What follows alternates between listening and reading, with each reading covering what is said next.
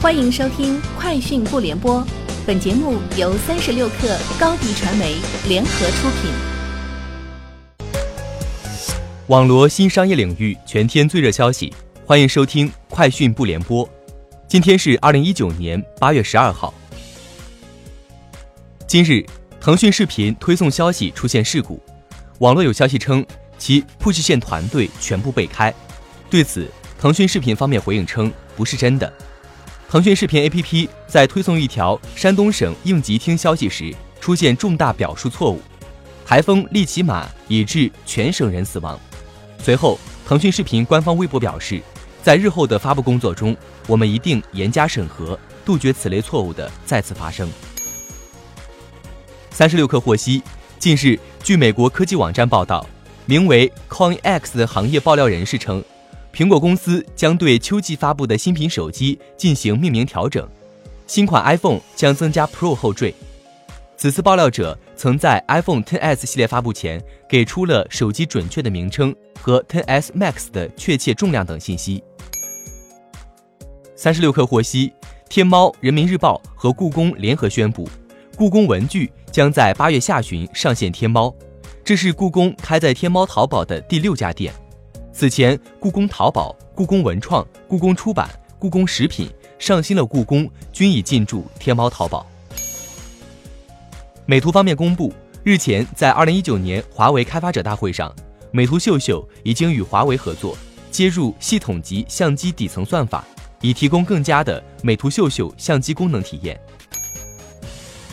据日经中文报道，日本零售企业永旺。将于二零二零年在中国启动自主的网上超市业务，计划通过自行开发的手机 APP 接受订单，从中国约七十家店铺配送商品，希望借此自主收集和分析消费者的偏好数据等。目前，永旺在中国的网上超市业务是在京东等网站上开店，接到用户的网上订单之后，超市的店员检出商品并进行配送，难以自主收集详细数据。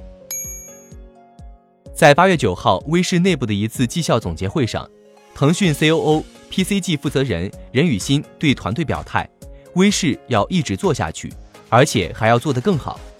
一位参加会议的人员透露，任宇欣在会上对微视团队近期的增长状况表示认可。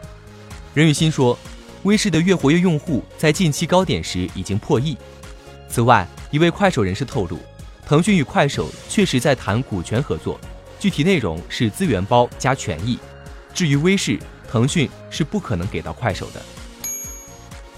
三十六氪获悉，饿了么口碑日前宣布建立数字化商超开放平台，从订单、配送、仓储等环节统一输出数字化成长能力。据饿了么口碑介绍，目前在全国六百七十六个城市，有超过一万家大型超市以及总数近二十万家的连锁商超入驻开放平台。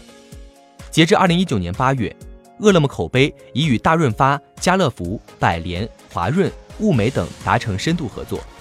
据饿了么副总裁熊斌介绍，平台的头部商超布局已基本完成。据路透社报道，一辆特斯拉 Model 3电动汽车晚间在莫斯科高速公路上撞到一辆停放着的拖车后起火。驾驶该车辆的司机称，在撞车前并没有看到被撞到的车辆。在网站上发布的一段视频中，司机表示，当时他正处于辅助驾驶模式，自己手中仍握着方向盘。当车辆左侧撞到他没有注意到的固定拖车上时，汽车正以时速一百公里在行驶。特斯拉公司未立即就在正常工作时间外发生的该事故做出评论。